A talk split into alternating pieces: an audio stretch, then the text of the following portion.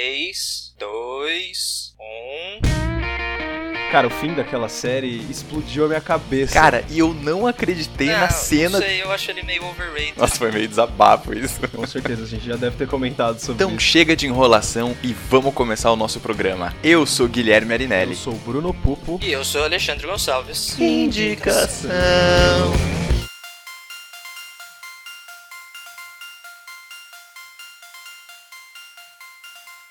Só começa. Até porque, por exemplo, já está gravando, entendeu? Então, então o Ale, que é o editor, decide a hora que ele quer começar o programa.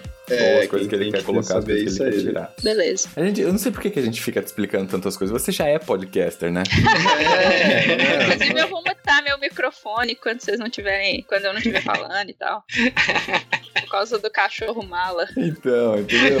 Quando a pessoa é profissional, é outra história já, né? Ah, é. Muito bem, então vamos lá. Pri, por favor, apresente-se então. Vamos, vamos começar por aí. Comece explicando um pouco o- a proposta do seu podcast, que eu acho que tá muito, muito junta com o nosso podcast também. Tivemos um encontro feliz aí pelo Skype. Mas, por favor, fale mais sobre você, fale mais sobre o seu podcast, o que assistir, enfim.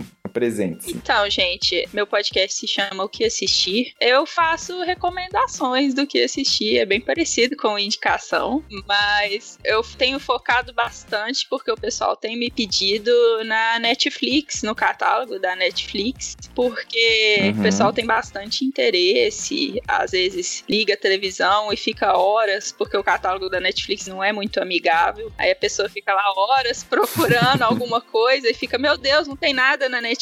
E aí eu sou aquela pessoa que vai lá e desbrava o Netflix para as pessoas não terem que fazer o mesmo. Legal. Serviço de utilidade pública, porque o Netflix não é fácil. E eles vivem mudando o sistema de classificação e tudo mais. Então, assim, eu gosto de ficar lá cavucando e, procurando coisas legais para assistir. Uhum. Sim. E, e viu, assim, uma curiosidade aqui. Como é que surgiu a ideia de você montar um podcast? Porque no nosso caso, a gente faz parte do site do Cinemação e foi, assim, a gente já se conhecia e tal, e a gente pensava, a gente conversava já sobre filmes e tudo mais, mas foi principalmente por conta de um convite do meu irmão que falou, viu, por que vocês não se juntam e fazem um podcast? Então a gente surgiu, mas assim, foi a partir dessa proposta que já existia. Mas e no seu caso, como é que, como é que funcionou isso? Então, eu era a pessoa no trabalho meio cinéfila que ficava falando sobre filmes que eu assistia pras pessoas. E aí a galera começou a me perguntar assim: você já assistiu essa série que acabou de estrear na Netflix? O que, que você achou? Não sei o que e tal. E aí uma pessoa virou, um, um colega meu, é meu ouvinte também, e falou: Ah, você já pensou em, em gravar um podcast? Porque eu escuto vários podcasts, eu acho que isso que você já faz com a gente aqui no trabalho, você podia fazer pra mais pessoas Hum. e tal. E aí foi que daí que surgiu a ideia de eu, eu recomendar o que assistir, porque as pessoas meio que já me perguntavam. E aí eu comecei a fazer o podcast. Mas eu falei, ah, como sou só eu, não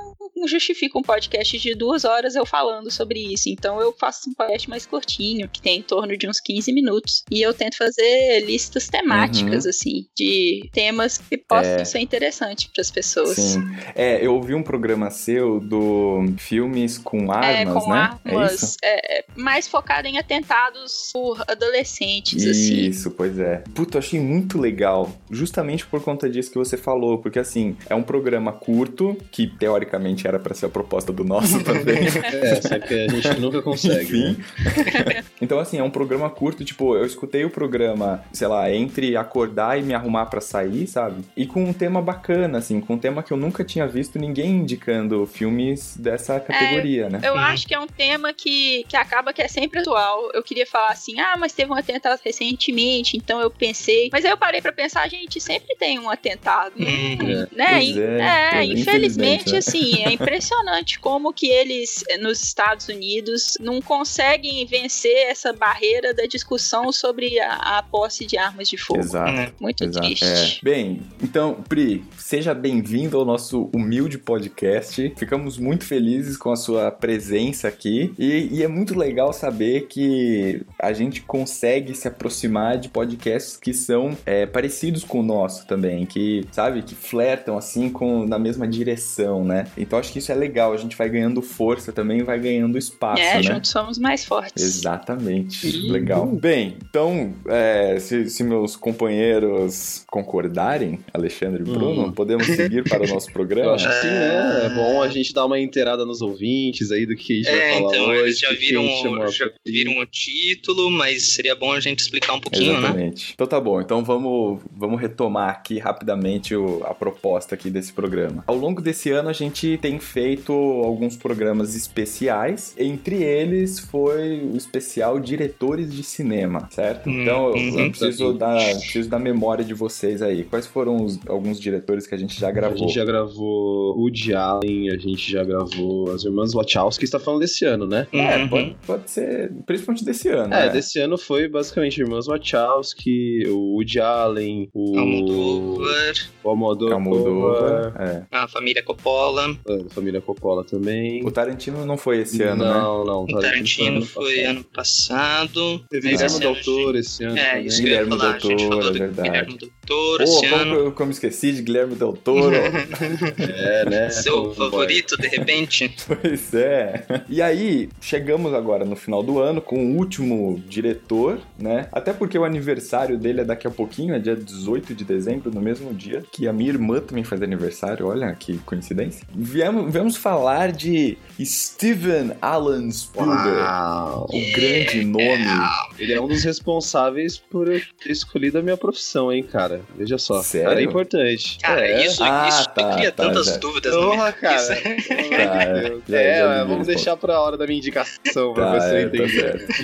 Mas vamos lá, é, como, como é de costume também, deixa eu retomar aqui, né? O Steven Spielberg nasceu no dia 18 de dezembro de 1946, portanto, ele está com 70 anos, vai fazer 71 anos agora no dia 18 de dezembro. É, e ele nasceu no estado de Ohio, na cidade de Cincinnati. Portanto, ele é norte-americano. Cara, ele é entre atividades de diretor, de direção de cinema, etc. Ele também é produtor, ele também é roteirista. Podemos dizer que ele é um empresário de uma forma geral, porque ele tem muitas frentes de, de trabalho, não é só a direção de cinema, né? Não, porra, ele já dirigiu muitos desenhos também, que às vezes a gente nem sabe, cara. Tipo, uh, Animaniacs, vocês já viram Animaniacs? Cara, Sim. Animaniacs era demais. Pink, o cérebro era dele também, o Freakazoid era dele. Caraca, o Pink o cérebro era saudades. dele? O? Nossa, não sabia que o Pink cérebro É, era dele. ele que dirigiu. A Caraca, cara ele dele, aparecia, né? ele aparecia várias vezes no Freakazoid, Sim. no Animaniacs, em todos eles. Sério ele mesmo? aparecia. Sim. Eu lembro olha aí, que eu ele, tô descobrindo coisas sobre ele agora. eu lembro que ele era recorrente no Freakazoid, porque o Freakazoid tinha uma coisa de meta que ele conversava com quem tava assistindo. Isso, é, Os Animaniacs também. Eles conversavam com quem tava assistindo e tudo mais, e o Freakazoid, invariavelmente, ele entrava na TV. Uhum. Ou naquele universo paralelo maluco dele. E o Spielberg sempre tava lá. Caraca, que doido. Olha, não, nunca me atentei pra isso. Mas enfim, legal, show, né? Tamo aí, então vamos falar sobre. Pegamos o Guilherme de surpresa. Pois é, pegaram mesmo. Pois Cara, é, posso, mas- posso começar indicando o meu filme? Pô, que é, isso, então- Alexandre, então tá bom. já Vai. querendo assim, cara. Ah, cara, é que eu, eu tô muito feliz com o meu Tá filme. Então vai, ninguém. Cara, eu vou, eu vou deixar alguns detalhes de fora enquanto eu estiver falando do, do filme. Eu vou abordar certas coisas só no final, porque faz, faz parte da, da forma como eu quero contar o filme. E o filme é A Cor Púrpura. More than anything, God love admiration. You saying God is vain? No, no, not vain. Just wanting to share a good thing. I think it pisses God off if you walk by the color purple in a field and don't notice it. Well, you saying it just want to be loved like it say in the Bible? Yeah, Celie. Everything want to be loved. us sang and danced and hollered.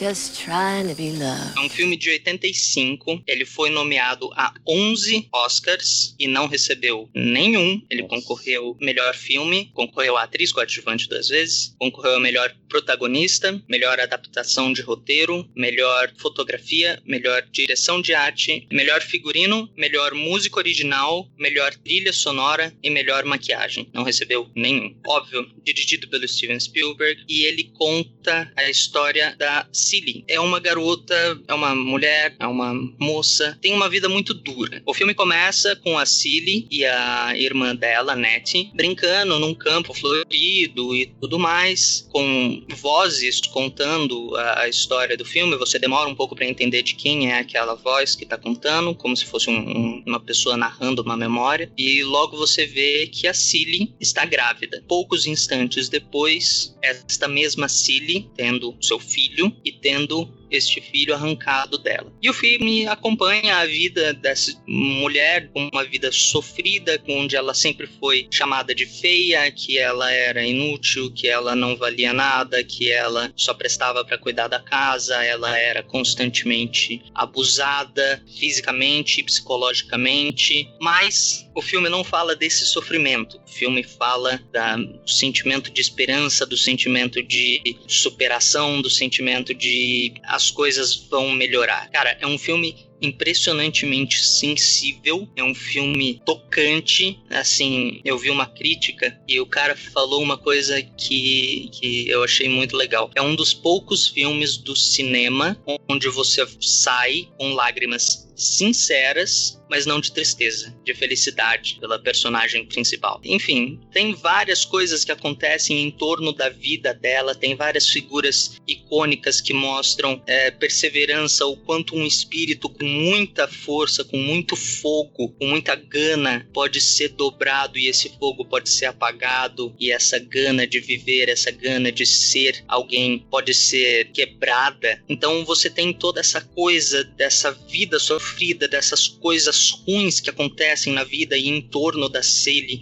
e ela não não se move. Ela encara tudo isso e ela mantém ainda assim um certo espírito, uma certa confiança, uma certa vontade. E é um filme muito, muito, muito, muito tocante. Esse filme trata sim de mulheres, trata sim de certos argumentos feministas, ainda que não aborde isso com todas essas palavras, mas ele permeia ali essa, essa coisa da, da luta pelos direitos da mulher. Esse filme é baseado num livro escrito pela Alice Walker, que ela ganhou um Pulitzer. Ela é uma puta de uma militante do feminismo e ele trata sobre mulheres negras no sul dos Estados Unidos entre 1909 e 1940 e poucos. Deixa eu, deixa eu fazer uma, uma consideração aqui que eu tô pensando, Ale, conforme, conforme você tá falando aí, e queria, queria puxar também aí a opinião do Bruno e da, da Priscila nesse caso. Eu tenho a impressão, eu, eu confesso para você o seguinte, que assim, não, não tem dúvida que o, que o Steven Spielberg fez história no cinema, né? Que foi, de certa forma, revolucionário e foi reconhecido pelo tanto de prêmios que ele recebeu e tudo mais. Uhum. Eu tenho a impressão de que boa parte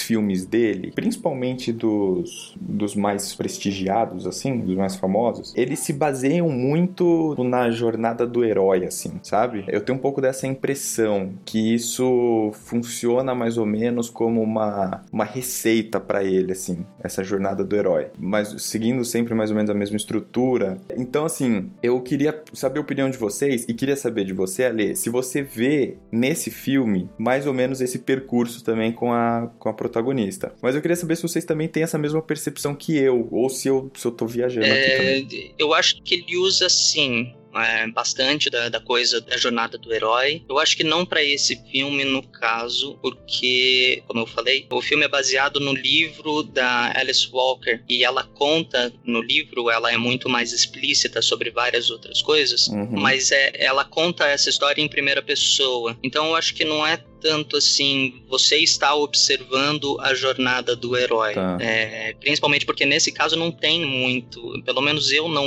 não sei se eu estava tão envolvido assistindo o filme, eu não me atentei a isso. De qualquer forma, eu não me atentei a muitos aspectos, assim, tantos aspectos que trouxessem essa coisa da jornada do herói. Lógico, como toda trama, você tem que ter um, um desafio, você tem que ter uma, uma, problematização e você tem que ter uma superação, uhum. né, ou uma resolução, né? Né? São os três atos. Mas de jornada do herói, de, enfim, toda essa coisa, não, não sei se eu vejo tanto disso nesse filme. Mas sim, ele usa muito da, da jornada do herói, porque, né, boa parte dos filmes dele se trata tratam disso, né? Entre aspas. Uhum, sim, Então sim, acho exato. que cai muito bem pro, pro estilo dele, pro estilo de filmagem dele, né? De direção dele. Tá. Bom, Bruno, Priscila. Pra mim, eu, eu, assim, eu, eu nunca tinha reparado nisso, Gui, pra você ter uma ideia. É assim, eu não, não, não, não assisti tantos filmes assim do, do Steven Spielberg, mas o, pelo menos o meu, que eu vou que eu vou indicar, ele não tem nada da jornada do herói, cara. Esse daí eu posso te garantir que não. Porque a história do meu filme é muito espalhada entre vários personagens. Você não tem um central que seria ó, o principal que está lá fazendo tal coisa. Hum. Ela, ela tá focada em- no que cada um está vivendo naquela situação, entendeu? Nas, nos personagens que lhe foram apresentados. Uhum. Mas, assim, tem aquela história que, o- que o Ale falou. O meu filme também não é baseado, é, não é uma história escrita por ele, é baseado em um livro de um cara, entendeu? Uhum. Então, às vezes pode ser isso. Às vezes as histórias que ele conta são. a- Ele prefere seguir Tá. a jornada do É. herói. Eu acho que, particularmente, o cinema como um todo se apoia bastante na jornada do herói, né? Assim, Sim. quase que 80, 90% dos filmes que a gente assiste, tudo tem muito da jornada do herói. Mas talvez o Spielberg faça mais filmes de jornada, não necessariamente do herói. Ah, assim, é né? verdade, No é, faz caso da sentido. cor púrpura, é mais uma jornada de sobrevivência, né? Uhum. Sim. Sim. Tá. Saíram recentemente alguns filmes sobre a jornada. Filmes não,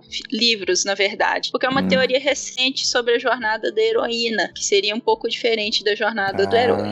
Olha que Hum, legal. Não Interessante. sabia. Interessante. Não sabia. É, já existem livros, coisa recente até, de mulheres que exploram essa questão da diferenciação da jornada da heroína da jornada do herói. Eu não sei se no caso da cor púrpura necessariamente se aplicaria, Tá. mas o fato é que eu acho que o, Spielberg, ele, acima de tudo, ele gosta de contar histórias, né? Ele gosta de mostrar a evolução dos personagens. No caso, a cor púrpura é, é mais uma sobrevivência mesmo, né? É Uhum. verdade, é verdade. Acho que faz mais sentido isso mesmo, assim. Acho que é mais, talvez mais uma preocupação com a jornada e aí usar esses elementos da trama que o Ale falou, né? De, de você ter um conflito, de mostrar a superação do conflito e o crescimento dos personagens, do que necessariamente na jornada do herói. É verdade, faz sentido. Legal. Mas Ale, continue aí sua, sua indicação. É, não, agora eu vou só terminar. Coisa que eu esqueci de, de comentar na parte técnica. Ah, quem fez a adaptação desse roteiro foi o Menno Meyers. M-E-N-N-O-M-E-Y-J-E-S. É um holandês. Quem não conhece esse cara de nome, só se atentem a esses dois filmes: Indiana Jones e A Última Cruzada e Nova York Sitiada. Os dois foram escritos por ele.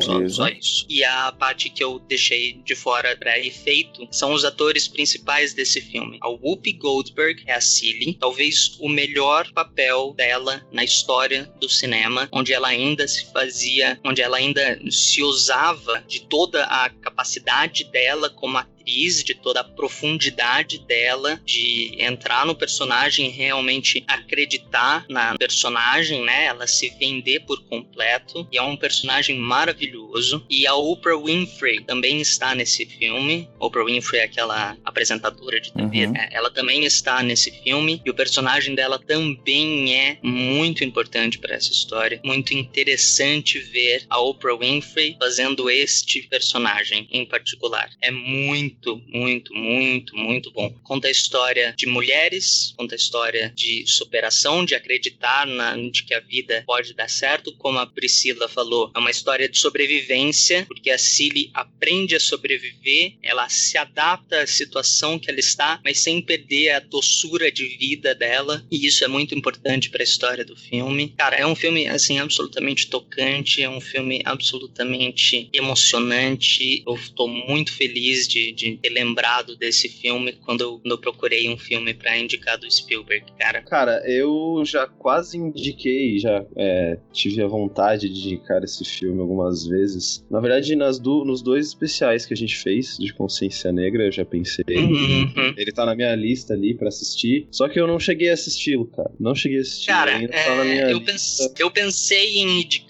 ele pros filmes da Consciência Negra, mas eu não quis enxergar esse filme. Eu, assistir a esse filme com a coisa da consciência negra, porque isso nem é tão importante assim pro filme. Tem poucos personagens brancos, eles são pouquíssimo relevantes para a história, então não mostra muito dessa coisa do racismo, óbvio, mostra coisa do racismo, não tem como. É, mas esse não é o tópico principal do filme. É, para Uhum. mim, o tópico principal do filme é o sofrimento da mulher, é o abuso da mulher, é essa coisa da, da, da dificuldade de ser uma mulher vivendo com um homem e todas as coisas que isso trazem, né? Porque, é, querendo ou não, e, e isso mostra um pouco no filme, o homem negro do sul naquela época era um homem abusivo, era um homem, enfim, cheio de problemas como todos os outros homens. Então, pra mim, e, e foi por isso que eu deixei pra falar que era um filme que contava sobre mulheres negras, todas essas coisas, quis deixar essa coisa pro final pra mostrar que é uma história de uma mulher. Pode Uhum. ser Ah, por- legal. pra qualquer mulher. Pris, Fala você quer falar? Então, é, é porque eu acho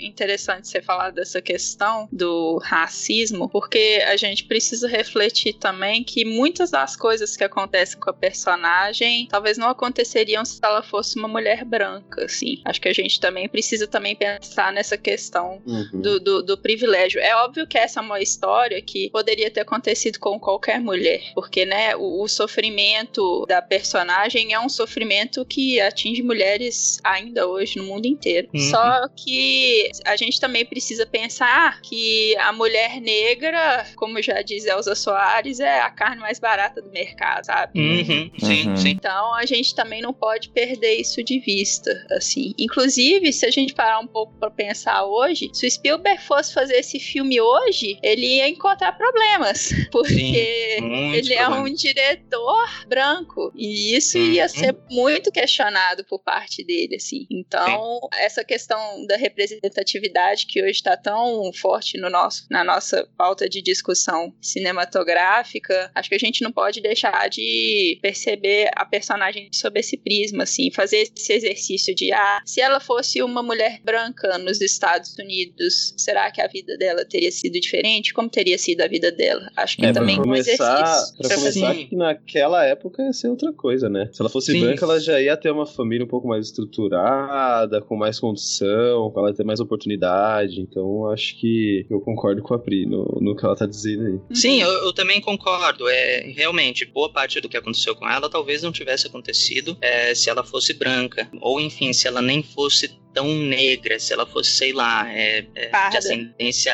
parda ou é, nativa americana ou asiática, sei lá qualquer coisa assim. E, e eu não discuto isso. Realmente tem essa coisa dela ser mulher e negra, mas eu gosto de ver essa coisa como o sofrimento da mulher. Essa Sim, história pode acontecer com muitas mulheres brancas, pardas, asiáticas, enfim, de qualquer cor de pele. Às vezes acontece e a gente nem sabe. Certeza. Eu sei de histórias assim aqui na cidade que eu moro, levemente, bem levemente parecidas com a Uhum. história da Cilly, e é uma mulher branca. Uhum. Então, óbvio, tem o agravante dela ser uma mulher negra e tudo mais, e é por isso que eu escolhi deixar esse aspecto por último, como ser agravante dela Uhum. ser negra, mas não, da, não muda a realidade dela ser mulher e desse ser um sofrimento do universo feminino. Aliás, eu acho que esse filme daria um ótimo tema para as meninas das Matildas. E é um outro podcast que a gente tem na casa do, do Cinemação, que elas discutem feminismo no cinema, representatividade feminina e coisas do tipo. E que eu ouço sempre, é muito bom. É. Você ouve? Ah, que ótimo. Eu ouvo muito.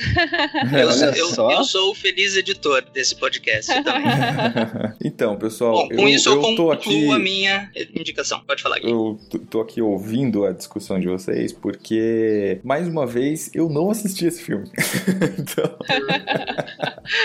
então eu pouco, É, é, pouco é, é posso opinar. Não vê o filme do Alê, né? Então, né? Eu já perdi essa esperança. Mas então eu pouco, pouco posso opinar. Mas enfim, o, o- eu quero só apontar aqui que a discussão de vocês me deu mais vontade de assistir o filme do que ouvir só a descrição do Alê da história do filme, sacou? Então foi. foi... Por isso que eu indiquei da forma que eu indiquei, porque eu sabia que ia gerar uma discussão. Então, Não, e- e legal- só agora. preme- Premeditado. É, é. premeditado. Então, assim, é bacana ouvir opinião de pessoas diferentes, porque dá vontade de assistir e falar, não, peraí, do que, que é isso aí que, eles, que esses caras estão falando, entendeu? Então, então, legal, legal, deu, deu vontade aqui de assistir, preciso assistir, vai entrar na minha lista, e esse eu me comprometo, Alexandre, a assistir, tá Olha bom? Eu só, vou cobrar. vai ter que cobrar. Cobra daqui a Eu um vou ano. cobrar. tá? Dia 26 de Ah. 11 de 2018. E eu queria registrar que eu acho uma pena esse filme ter saído do catálogo da Netflix, porque Ele saiu. saiu, ele ficou por muito tempo lá, e aí tem mais ou menos uns 5, 6 meses ele saiu do catálogo, e eu achei muito triste ele ter saído. Pois é. Pra, pra ficar num, num clima mais leve, então, eu vou trazer aqui a minha indicação agora. Porque, né, afinal de contas, todos nós temos uma memória afetiva com esse filme que eu vou indicar. então, vamos lá. O filme que eu vou indicar é ET, o extraterrestre. Phone home. Oh, God! Only little kids can see. Give me a break. To the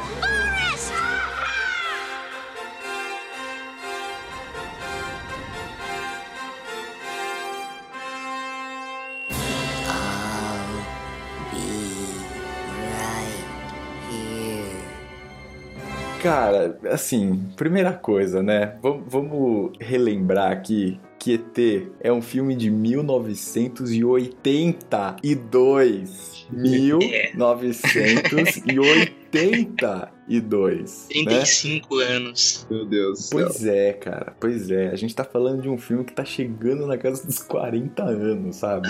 Então, né? Assim, isso é um primeiro dado que você precisa levar em consideração quando vo- você for sentar pra assistir esse filme. E, e para mim foi um. Está sendo, na verdade, né? Um, um sentimento duplo indicar esse filme, porque é um filme que, se por um lado ele é um clássico pra uma geração, existe uma outra geração mais jovem que nunca assistiu ET. E eu sei disso, porque, né? Eu tenho contato com essa geração mais nova. E eu Mas converso saiu com as uma pessoas. versão mais nova. Ah, ET. mas mesmo assim, né, cara? Então, não, mas não é. vai atrás. É, não, é, não tem mais o mesmo sabor do primeiro. Não tem, não tem, exato. Mas é assim, é isso, né? As pessoas hoje. Eu tava, inclusive, quando eu tava reassistindo agora, voltou muito isso pra mim, né? Então, a gente pega, por exemplo, o sucesso de Stranger Things, que todo Sim. mundo assistiu, toda a molecada assistiu. Ontem eu tava conversando com a minha irmã e ela falou que ela assistiu as duas temporadas de, de Stranger Things, assim, num final de semana, porque ela achou o máximo e tal. Então, assim, e, e as pessoas não sabem que muita coisa de Stranger Things vem de ET e vem de filmes dessa época, Não, é. né? O, o- o Stranger Things é um mix de anos 80 ali, muito Hum. bem batido, por diga-se de passagem. Então, aí muita Sim, gente não sabe sim. que é referência e a galera gosta mesmo, né, velho? Tipo, Exato, Nossa, é muito exato. louco isso. Tipo, meu Deus do céu, tinha tipo isso a, a rodo nos anos 80. Exato, exato, porque hoje é tido como algo, né, assim, que nostálgico, de nossa, olha que legal e tal, e a história, que, né, que coisa nova, não sei o que lá. E não, cara, nos anos 80 teve, era quase só isso que tinha. assim, tinha isso pra dar e vender, né? Enfim, então, é- é, por exemplo, esse negócio do Stranger Things, do- dos moleques de bicicletinha, sabe? É uma coisa que tem no ET, sacou? O pessoal de bicicletinha. Então, assim, é muito legal voltar hoje e assistir esse filme, porque, assim, esse filme é mais velho do que eu e mais velho do que nós, não sei se mais velho do que a Priscila. Mais velho que eu também, Então, velho. é, certo, exato. Então, assim, é um filme de, de 82 que tá com 35 anos, então eu não assisti, claro, quando ele foi lançado, mas é um filme que fez parte da nossa infância, né? Ele permeou a nossa infância. Cara, tinha, tinha brinquedo da Disney, do ET, entendeu? Assim, tomou conta do- do- dos espaços infantis, né? De parque de diversões, a brinquedos, a enfim, discussões de TV e aí pegou o nome do Steven Spielberg e jogou pra cima, porque ele é, ele é um filme independente de certa forma, né? Porque independente no sentido de que ele é um filme que, que foi lançado, assim, ele é, não tem uma continuação, né? Não, tem, não, não é uma série, enfim. Então é legal você voltar e mergulhar nesse filme de novo. E, e voltar a ver como é que os anos 80 viam o mundo e como é que as coisas se organizavam. tal. Enfim, é muito legal já nesse sentido. Mas vamos lá. O, o filme, então, além de ter sido dirigido pelo Steven Spielberg, ele foi escrito pela Melissa Matson. É um filme de uma hora e 55 minutos, aproximadamente. Como eu já disse, é um filme de 1982. E ele foi nomeado a nove Oscars no ano de 1983, é claro. Ele levou para casa quatro. O Steven Spielberg foi nomeado para melhor diretor também, mas acabou não levando. O filme também foi indicado para melhor filme, mas também acabou não levando, enfim. Então, a gente volta aqui, né, com os com as premiações de Steven Spielberg. Esse não foi o único, né? Ele teve muitos filmes que foram premiados, enfim, que ganharam grande relevância, mas eu acho que isso é, enfatiza mais uma vez, apesar de não, não garantir, como a gente sabe bem, mas eu acho que enfatiza a qualidade do filme, sabe? Ele, ele tem um, um cuidado técnico que é muito legal, assim, é muito bem feito, é muito bem amarrado. O filme, você consegue perceber que o filme foi feito com cuidado. E assim, de novo, a gente precisa levar em consideração que o ET que aparece no filme é um produto de, do começo da década de 80, né? então, porque, sei lá, né, a molecada mais nova vai assistir, oh, mor podre, mor podre. Olha esse ET. É tosco, né? eu consigo, eu consigo enxergar aqui. É tosco, realmente. Só que, né, a gente tem que ter um, um semancalzinho ali, olhar e falar, pô, na época era da hora tal, vamos prestar atenção na Exato, história. É exato. aquele tosco legal de ver, sabe? Que é efeito prático, é, É, aquela coisa exato. que não é uma tela verde, o ator não tá interagindo com algo Exato, imaginário. Exato. E assim, o que me encanta ainda hoje nesse filme, assim, apesar do sentimento nostálgico que eu acho que pega todos nós e, e talvez dificulte a análise do filme, né? Mas o que me encanta ainda nesse filme é o roteiro, é justamente essa questão da jornada, sabe? Uhum. Porque você se envolve com o personagem, né? Você se envolve com o Elliot, que é o personagem principal, né? Que é o garotinho. Você fica curioso junto com ele. Você descobre as coisas junto com ele. Então isso é muito legal. É uma jornada mesmo. Assim, eu acho que essa que é a graça também do Stranger Things, né? Que as pessoas estão se encantando tanto com Stranger Things. Porque você se identifica com aquela molecada e você quer ir junto com eles nessa aventura que eles estão prestes a viver. Então, é muito legal isso, assim. E é muito legal você identificar essas coisas no filme. Então, essa questão do roteiro é uma coisa que ainda hoje me encanta e, e eu acho que isso não fica velho, sabe? Isso, muito pelo contrário. Quanto mais você entra em contato com essas coisas, mais você entende o- os, as produções que estão acontecendo atualmente, né? Da onde que elas vêm, onde que elas se, se inspiraram e esse tipo de coisa. Mas, enfim, eu, eu não vou me alongar muito na, na indicação desse filme, porque, como eu disse, ele é uma aventura e eu acho que parte dessa aventura é você não saber o que vai acontecer. É você ir descobrindo, junto com o personagem, o que, que tá pegando. Porque aconteceu isso comigo. Quando eu assisti esse filme agora de novo, é, eu não me lembrava exatamente da história. Eu me lembrava de alguns elementos que são característicos desse filme, né? Tipo a frase Et call home. O dedinho O brilhando. dedo brilhando, a bicicletinha passando na frente da lua, enfim. Mas en- então você lembra desses elementos que se tornaram muito populares, mas eu não me lembrava exatamente da história. Então eu quero me, me restringir aqui à, à questão afetiva que existe minha com esse filme e quero deixar que a história você vai descobrindo junto com o personagem. Mas no começo, só para você entender, você se localizar, é o seguinte: o filme começa já com uma nave descendo na Terra. Na verdade, você vê ela já ali no- na floresta e tal. E o Steven Spielberg faz uma coisa que eu acho muito legal nessa primeira cena, que é uma câmera escondida, assim. E ele faz quase aquele efeito de câmera viva, sabe? Que fica. Hoje as pessoas usam muito esse efeito de câmera viva, que é uma câmera que o cara segura na mão, né? Então ela treme um pouco, para dar a impressão que, que é você realmente que tá ali observando, escondido, a cena que tá se, se desenvolvendo. Então ele faz mais ou menos isso, porque a câmera tá entre o, o- mato, assim, a floresta, tem uns galhos na frente, e você não sabe muito bem o que tá acontecendo, você sabe que tem um barulho estranho, tipo de uma nave, e umas luzes. E aí você vê que existem pequenas criaturinhas correndo.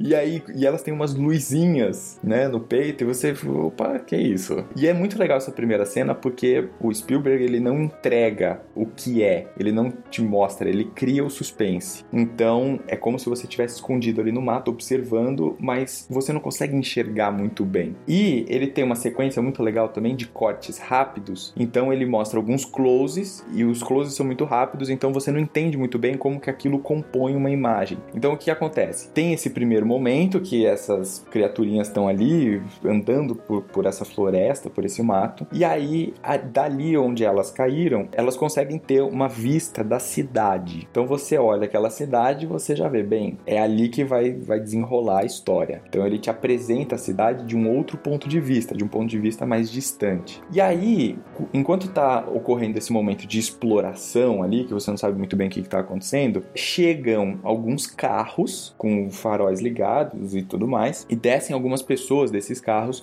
com umas lanternas. E aí essas criaturinhas que estavam ali explorando o espaço começam a correr de um lado para o outro, desesperadas, e você não sabe muito bem quem são essas pessoas que chegaram, mas você sabe que elas representam algum tipo de perigo. Já é apresentado então para o espectador o, a tensão inicial do filme. Bem, essas criaturinhas saem correndo. Elas entram na nave, a nave fecha os portões, e aí é uma sequência muito legal de cenas, porque é uma sequência muito rápida de, de fuga, de perseguição, porque cria-se um tensionamento, inclusive com a música. A música é uma coisa muito legal, realmente, cara. A trilha sonora desse filme é muito legal. Ela dá o tom, ela dá. Pra você que tá assistindo, ela dá a emoção que, que aquela cena quer provocar. Que acontece muito com o filme que o Bruno vai indicar também. Mas enfim, e aí, enfim, tem essa primeira cena, e aí acontece tudo isso, essa coisa muito rápida que você não sabe muito bem o que tá acontecendo, mas tá tendo uma perseguição e existe um perigo. E aí a nave levanta, voa e vai embora, esquecendo um integrante. E aí você vê, né, como isso acontece em muitas espécies do universo.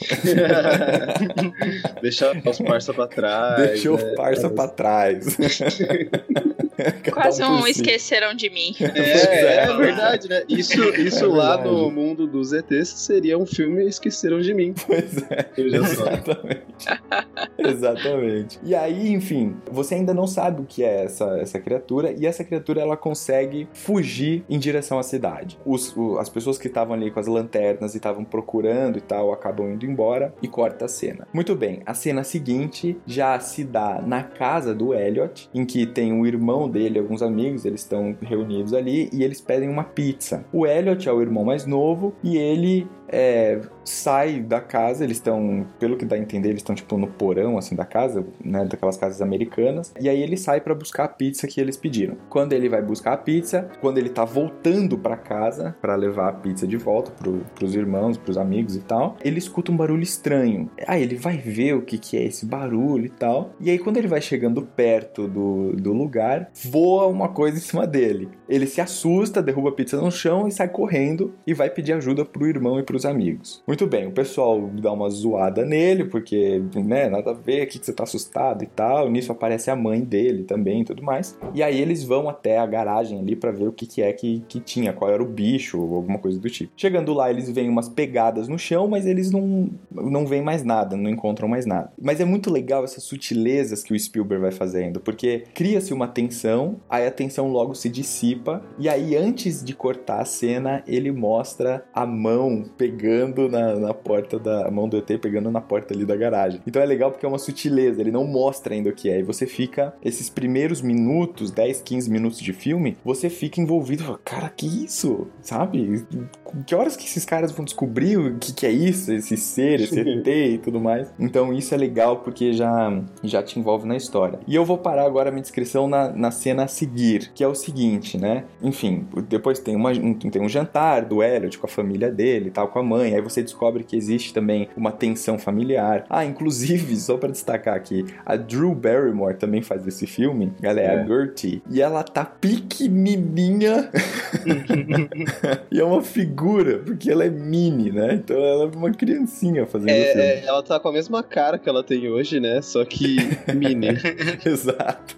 mini de Exato. Você olha e fala, conheço essa criança de algum lugar. E aí você vai, vai, vai. Enfim, é a Drew Barrymore. Peter Coyote também faz esse filme, o Henry Thomas, de Wallace, enfim. Mas aí a questão é que pouco tempo depois, o Elliot continua procurando essa criatura. Ele pega a bicicletinha dele e ele vai procurando. E ele faz, inclusive, uma coisa, pra quem assistiu a segunda temporada de Stranger Things ou está assistindo, enfim, ele faz uma coisa que é muito parecida, que o pessoal de Stranger Things copiou também. Ele vai fazendo uma trilha de doces até o quarto dele. E aí, essa criatura, que ele não sabe exatamente ainda o que é, vai comendo os doces e vai seguindo essa trilha até o quarto dele. Quando chega no quarto dele, ele fecha a criatura ali, esse ET, e aí ele descobre o ET. E ele vê o ET. E essa é a primeira cena em que o ET aparece. Bem, aí a história já tá estruturada. E eu vou parar de contar para você continuar assistindo, porque é muito legal. Porque aí se estrutura o, o, todo o restante da trama. Então você sabe que existe uma tensão, algumas pessoas, ou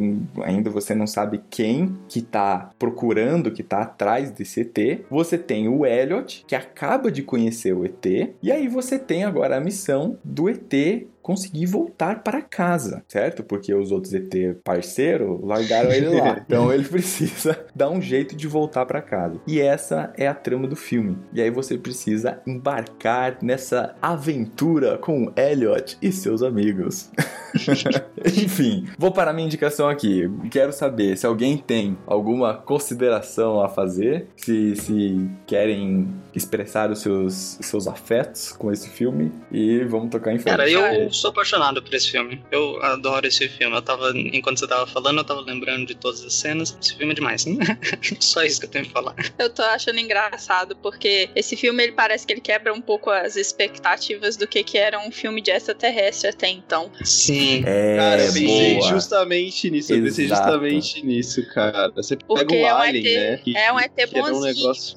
É, Exato. exatamente. Você Essa torce pro ET. É, não, essa ideia de que a vida extraterrestre não necessariamente é um hominídeo gigantesco que vai arrancar sua cabeça, sabe? Isso é Uhum. bem É legal. verdade, é verdade. Puta, é exato. Ótima E deve consideração. ter sido uma, uma quebra de expectativa também, né? Quando você apresenta um início de filme que nem o Gui falou, que é todo meio que baseado no suspense, você não sabe o que tá acontecendo, e você chega lá pra ver um filme que o nome é ET, né? E de Uhum. repente é um bicho de meio metro ali que só quer voltar pra casa, tá ligado? Exato. Uma, uma puta de uma quebra de É verdade, é verdade. Principalmente eu, eu vim ver aqui pra, pra ter certeza que eu tava falando, certo? O Alien, o primeiro Alien, o oitavo passageiro, é de 79. Sim, por isso que eu Então, falei. tipo, né, tava naquele hype do, do que a Priscila mesmo falou, né? Assim, ET, tem os xenomorfo enorme que vai sair uma boquinha de dentro da boca e o sangue dele é ácido e coisas do tipo. Mas foi, É, foi um é, ótimo, foi é um verdade, ótimo, é foi um ótimo comentário. Eu gostei É bastante. É interessante porque eu gravei um especial de Halloween e um dos colaboradores, o Marcos do Sabrina Noz, ele mandou esse filme como um filme de Halloween. Porque ele É. disse. Ele disse que por muitos anos ele foi assombrado por esse filme porque ele tinha medo. Eu Mas é achei que era porque o filme se passa no Halloween. Mas é porque ele disse que ele começava a assistir o filme quando ele era criança e aí ele ficava com medo, ele parava, ele não assistia o filme até o final. Eu, eu acho que a minha irmã tinha medo do filme também, se eu não me engano. Eu É. conheço gente que tinha medo desse filme também. Sim, ah, cara, sim. criança tem mas medo de é umas um ET, coisas, né? Nem, às vezes nem tá entendendo o que tá acontecendo. Mas criança às Tem vezes não sabe o que de tá acontecendo. pelúcia do ET, é mó fofinho. Mas, é, Não tem ursinho de pelúcia do Alien, não tem ursinho de pelúcia. Jesus. Imagina. Sei lá. Cara, eu teria, ia ser bem legal. Eu dormir abraçado com Alien todo dia. Ai, credo. Com, com o facehugger ainda, não o, o xenomorfo. O facehugger. Coloca na cara, assim, né? Pra dormir. pra tampar o olho. Gente, do céu. Cara, alguém precisa fazer esse tapa-olho. Agora eu, agora eu quero um tapa-olho do facehugger, cara. Ó, essa oportunidade aí, olha, ó. Vai ficar. Cara, Olha aí, pois é, pois é. Se não for processado por direitos autorais, você vai ficar rico. eu faço um misto do, do facehugger do Aliens e o, e o headcrab do Half-Life dele, tudo certo. Enfim. Enfim, gente, é isso. Assistam o filme do ET se você ainda não assistiu, né? Principalmente é- a nossa. se a se nossa você é jovem. É, a, audi, a, parte da nossa parte da audiência que é mais jovem. Os millennials. Jovem. É, Os millennials? Ah, não, por favor. Assistam aí. Você quer dar as honras de fazer a sua indicação? Então, eu quero indicar um filme que eu tenho até alguns motivos pessoais pra indicá-lo, que é um filme desses que vocês estão falando, ele é talvez um dos mais recentes, que é A Lista de Schindler. I woke up from a dream this morning. I was broke and sharing a room with 12 people I didn't know. Who will want to start, huh? Do you have any questions, sir? Yeah, well, it's top down. I'm fucking freezing. what's her name?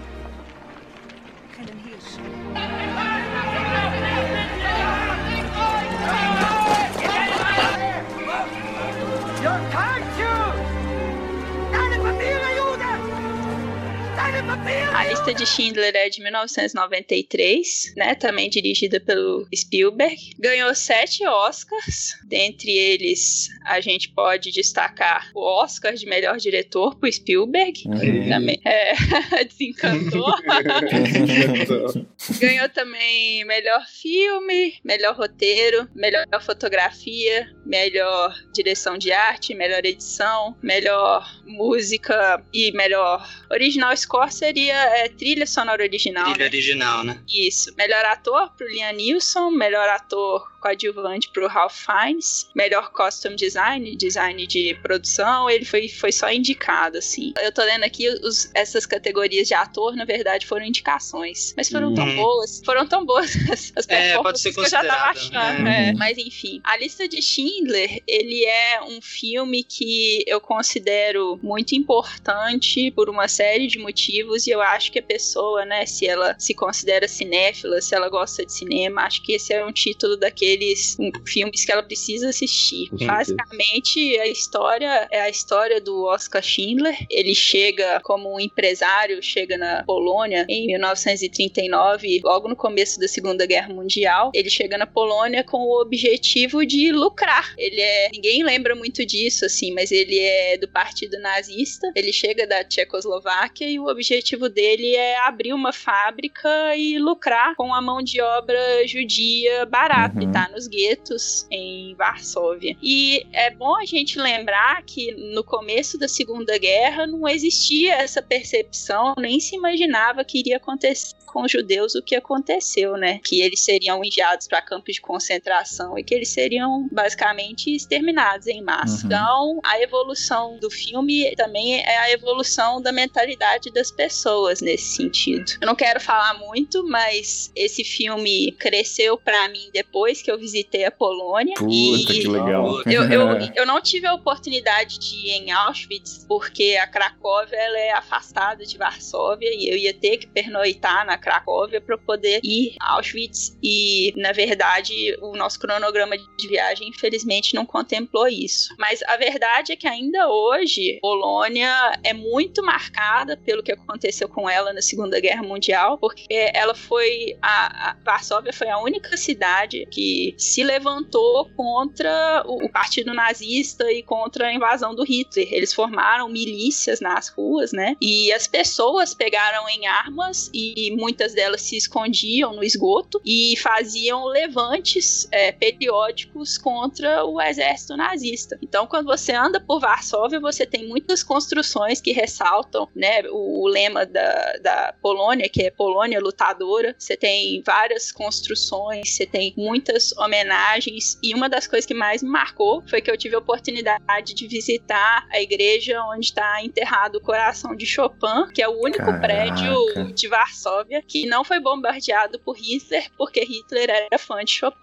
Então, Caraca. isso sim, é, é, é hoje, sabe? É, eu, eu fui lá tem dois anos, então você pensa, 2015, você, você conversa com os poloneses, assim, a Segunda Guerra Mundial é uma coisa que fez muito parte da vida deles. Eles, eles foram dominados por Hitler e depois eles passaram pela dominação russa. Uhum. Então, eles tiveram que lidar com tudo isso. Muitos deles, você vê na- na- no rosto das pessoas que são mais velhas, que ainda existe uma certa seriedade, ainda existe, sabe, um resquício. Os mais jovens, não. Com os mais jovens você conversa e eles são mais tranquilos, mais abertos, sabe? Então você vê que isso é uma coisa que deixa uma marca num povo. Então, assistir a lista de Schindler sem saber muito bem o que, que era isso. Porque, né, a gente é muito privilegiado aqui no Brasil porque a gente não sabe o que é Segunda Guerra. Como, né, Uhum. territorialmente falando, a gente estava muito afastado da Europa, a gente não foi bombardeado, a gente não sentiu esses efeitos diretamente, igual eles sentiram. Mas aí depois que você assistiu o filme sabendo o que, que aquelas pessoas passaram, conversando com as pessoas, indo no museu, sabe, vendo o, o- os monumentos dedicados aos heróis que morreram, os heróis anônimos, sabe? Assim, esse filme cresceu muito para mim. E esse é um projeto muito pessoal do Spielberg que ele fez depois que ele foi provocado por alguns produtores de Hollywood que falaram que na verdade, ao invés de fazer um filme, ele deveria simplesmente fazer uma doação ou alguma coisa assim. Aí ele falou: "Ah, quer saber? Eu vou fazer um filme sobre isso sim". Ele é judeu, né? Uhum. E ele não assina, não dá autógrafo, não faz nada relacionado a esse filme, porque é um, um projeto, inclusive que ele perguntou se o Polanski queria dirigir e o Polanski recusou. E dez anos depois, o Polanski acabou fazendo o próprio projeto dele sobre o assunto, que é o pianista. E todo o lucro que veio desse filme foi dado para a Fundação Shoah, que é uma fundação que foi fundada pelo próprio Spielberg com o objetivo de preservar por escrito e por vídeo testemunhos dos sobreviventes do Holocausto. Então, esse filme, assim, é um filme do ponto de vista da concepção dele, é belíssimo, porque é, é, em preto e branco, uma fotografia, acho que uma interpretação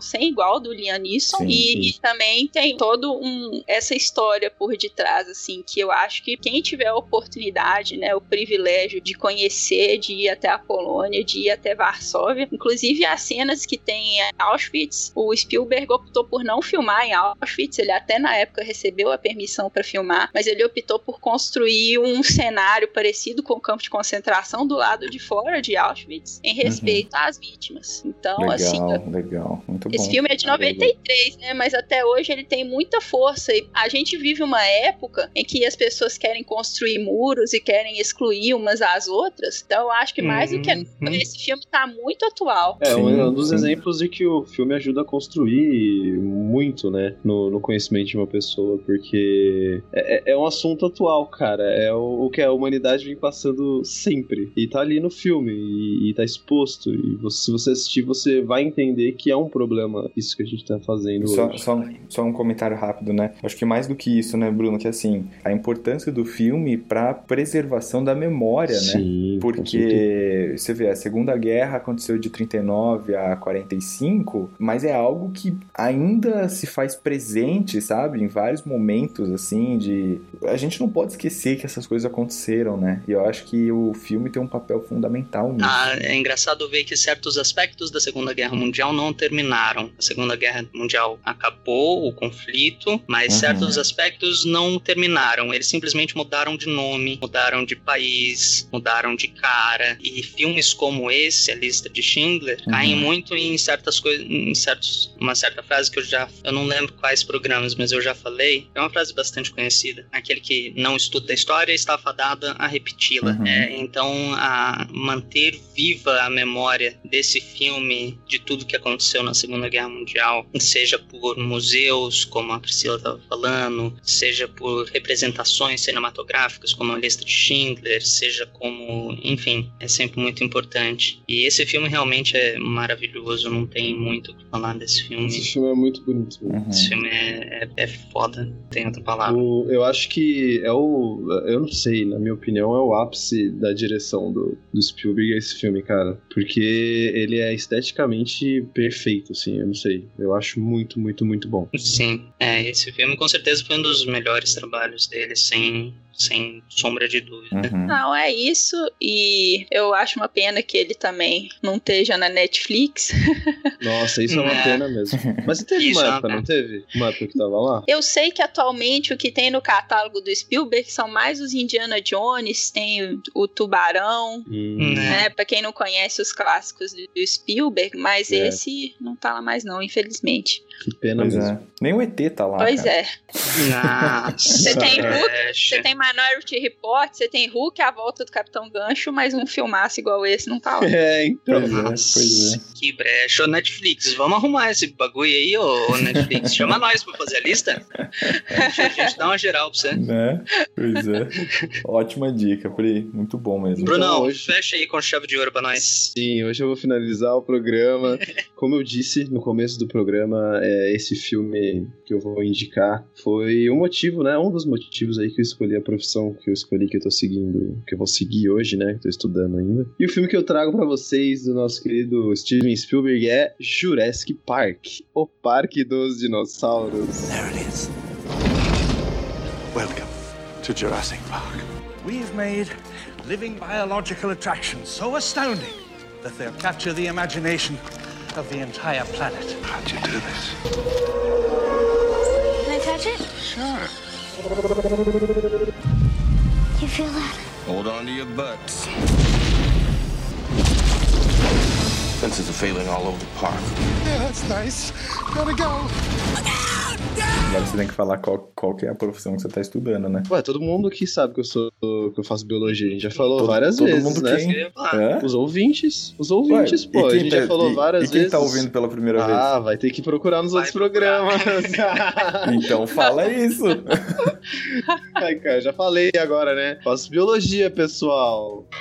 É meu Uau, É, isso Achei aí. que você ia falar que fazia paleontologia. Exato. Ah, não. É. Então, então, é que já me ocorreu, né, a vontade de fazer paleontologia, mas eu vi que não era tão a minha praia assim, e eu gostava mais do bicho vivo, entendeu? Porque, por isso que eu acabei gostando mais dos dinossauros, do Parque dos Dinossauros. Enfim, o filme é de 1993, e olha só que engraçado, ele foi lançado no mesmo ano que o filme que a Priscila indicou agora, com o fato que eu não sabia. Ele foi, ele é baseado no, no livro de Michael Crichton, não sei muito bem dizer o nome do cara, e o próprio Michael Crichton fez a adaptação do livro dele para um roteiro de cinema. A gente tem no elenco ali Sam Neill, que eu, pelo menos, só conheço ele mais pelos Jurassic Park, eu não, não me lembro de nenhum outro filme que ele tenha feito que me marcou. Tem a Laura Dern, que também só conheço pelo Jurassic Park, e, tipo, participações, tipo, em alguns filmes que nem o Livre, que o Gui já indicou, Uhum. que é com a Reese Witherspoon. Tem o Jeff Goldblum, que agora estourou no, no último, no último filme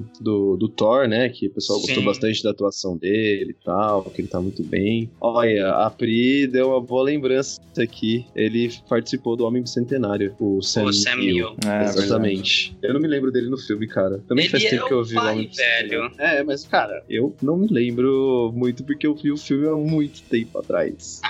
ah, eu não sou que nem você, né, Ale, que tem memória gigantesca. E o Jeff Goldblum fez a mosca também, como a Pris está nos lembrando aqui, a, a nossa consciência aqui. A nossa consciência não tá falando, mas ela tá aqui só rapidinho no, É. no teclado ali. Ela tá mandando várias coisas no teclado. Muito obrigado, cara. A Mosca, que é um filme que a minha mãe detesta, acha super nojento e meu pai ama, como é Eu- muito comum aqui em casa. Gosto do livro que baseou a, a história do filme, a, metamorfose do Kafka, virou livro Ah, do filme. sim. E Mas enfim, também assunto pra outro o Samuel L. Jackson participa deste filme, veja só. Enfim, vou contar rapidamente sobre a história do Jurassic Park. Jurassic Park, que eu. Então, para que fique claro para vocês que estão ouvindo, eu estou falando do primeiro filme que saiu, tá? Não é nem do 2, nem do 3. Muito Também menos. não é o Jurassic World. último que saiu, que eu tenho vergonha, tá?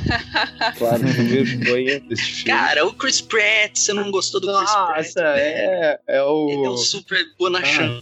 Bonachão, meu Deus. Nossa senhora.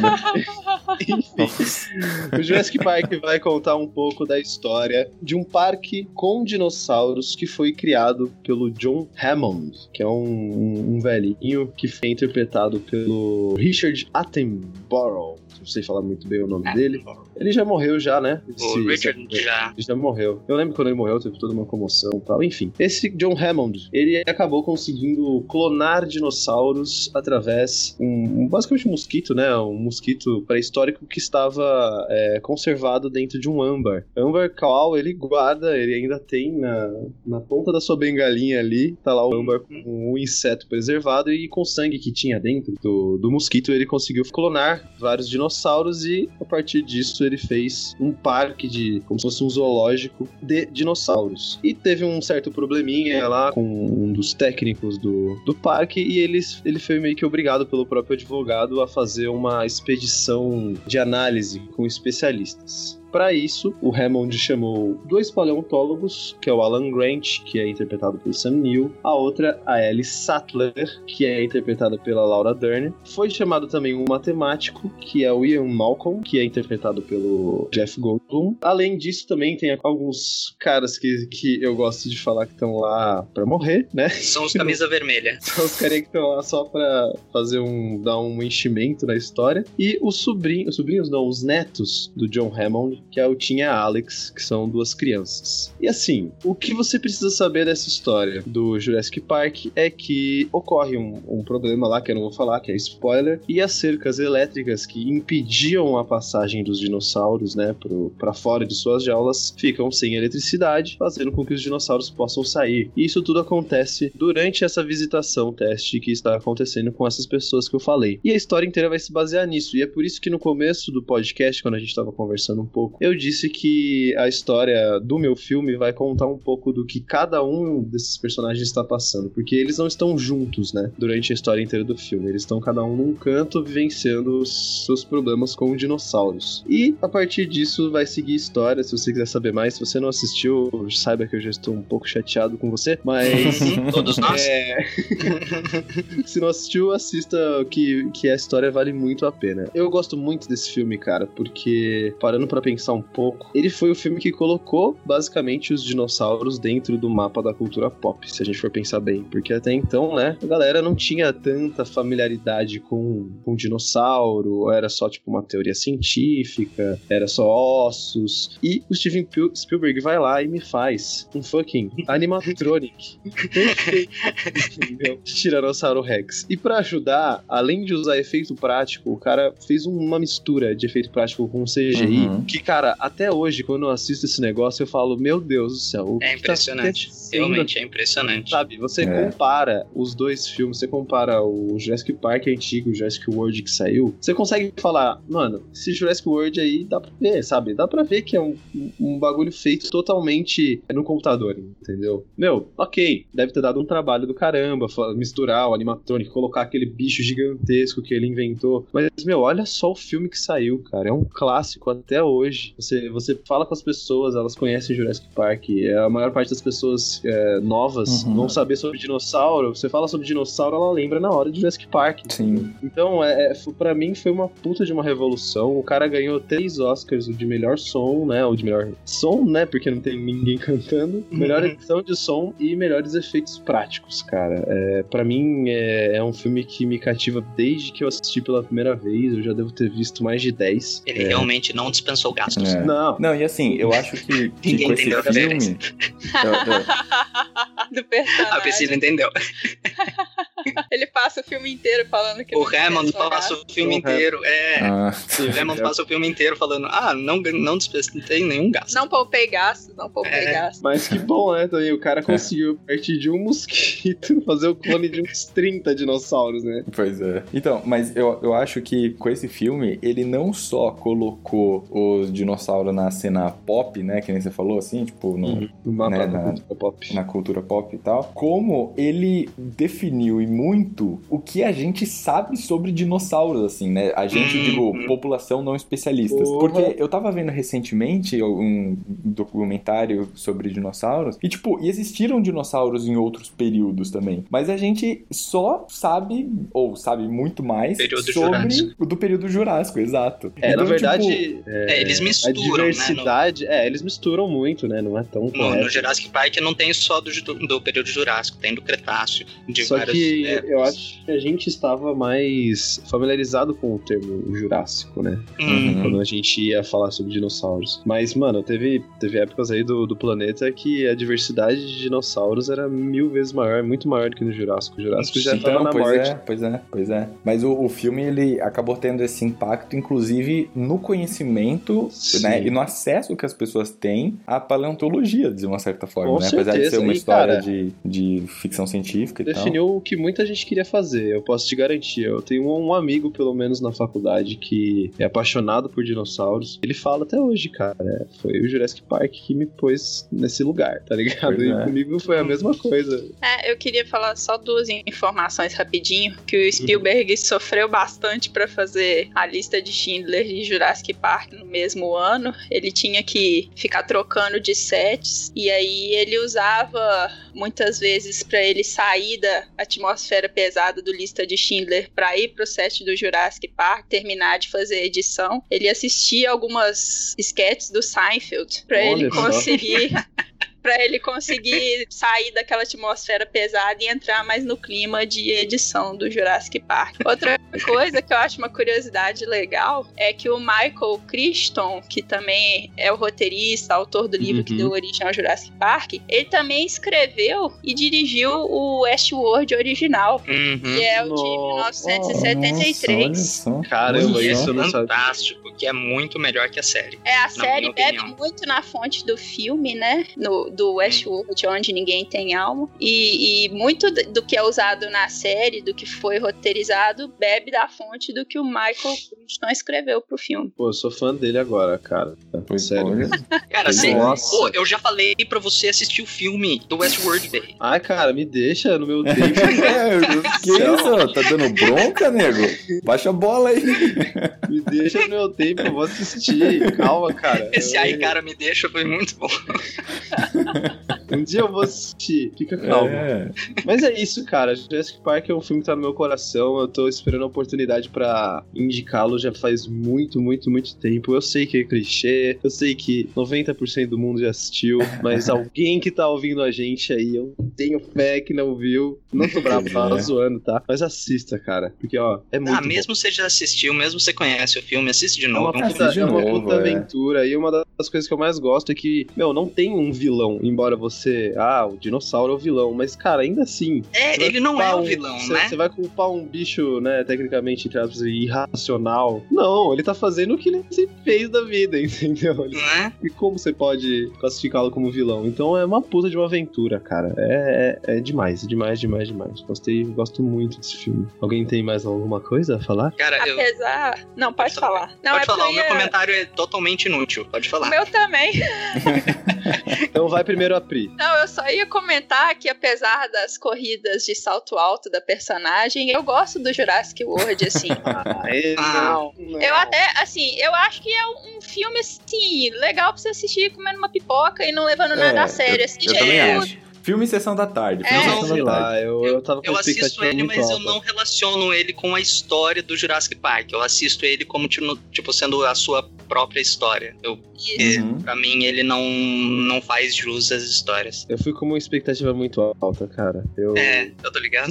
infelizmente, É. acabei me decepcionando. Mas pelo menos vai ser um joguinho aí, ó, que legal. Um joguinho tipo Zoo Tycoon, que você faz o seu parque de É, puta, vai Então, ser muito da hora. Olha aí, qual é o seu comentário? Cara, eu final? tenho dois comentários. Um que eu acabei de descobrir. Ariana Richards, que fez a Lex, que é a neta do Hammond, ela participou do segundo do Jurassic Park 2. As únicas outras grandes produções que ela fez, não sei se pode ser chamado de grandes, mas enfim, filmes talvez conhecidos, foram O Ataque dos Vermes Malditos 1 e 3. Coitado. Ataque dos Com Vermes Malditos Bacon, 1 hein? com o Kevin Bacon. Com o Kevin Bacon. Nossa. É, Todo mundo eu tem quero que pagar a ressaltar isso. É, Mas Todo mundo tem enfim. boleto pra pagar. é. Pois é.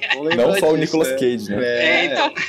E ela, ela participou do Ataque dos Vermes Malditos 3. Que é Sim, a capa, então, não a contente capa com já um- entrega que é um lixo. É, então, não contente com um, ela participou do 3, que aparentemente é um curta. Mas Quem enfim. tem coragem de fazer uma capa de filme dessa, cara? Por favor, procurem. Procurem. Você que tá ouvindo, para tudo que você tá fazendo e procura a capa do Ataque dos Vermes Malditos 3. De sério, triste. É, e o outro comentário que eu ia fazer é que recentemente a gente fez uma reuniãozinha na casa do Rafa, dono do Cinemação, e a gente tava brincando daquele jogo de você escreve um filme ou um ator, coloca na sua testa e você tem que fazer algumas perguntas pra adivinhar quem é. Eu não adivinhei que eu era Jurassic Park. Nossa! Muito frustrado.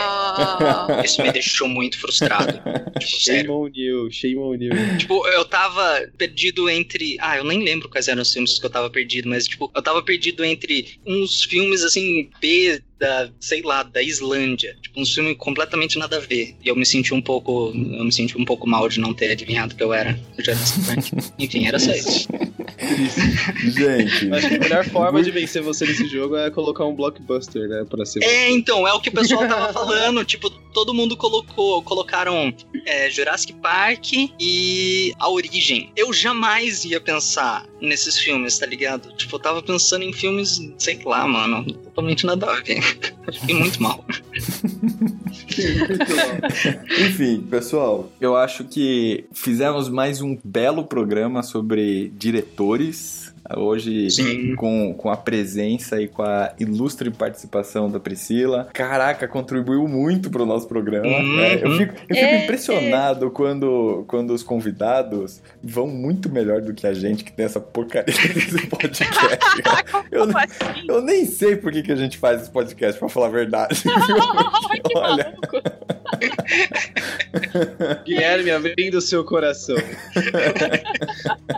eu sou horrível como podcaster, eu Pô, não sei o que a eu gente faço. chama, a gente chama o pessoal do Nome Disso é Mundo, fica muito melhor. A gente chama a Grécia, fica muito melhor. A gente chama Ioli, fica muito melhor.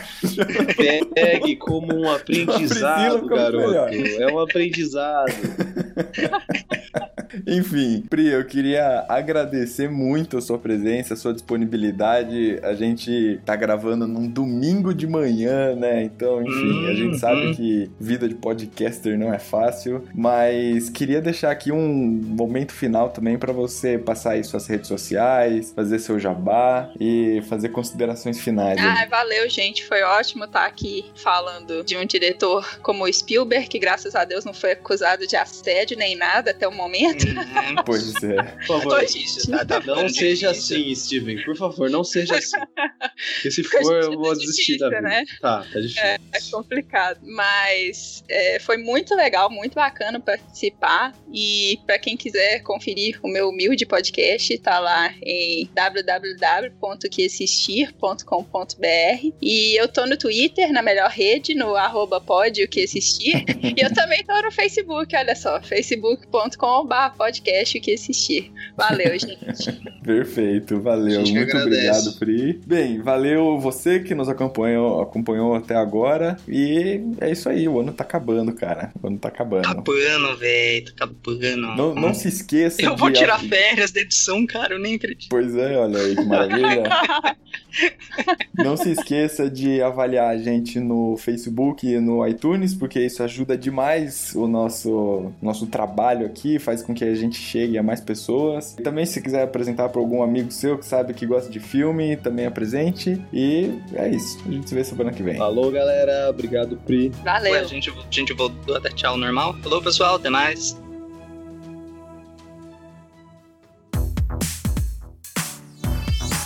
Esse podcast foi editado pela Isso Aí Design. Tudo isso é forma com função. É design estratégico. É isso aí. Bye.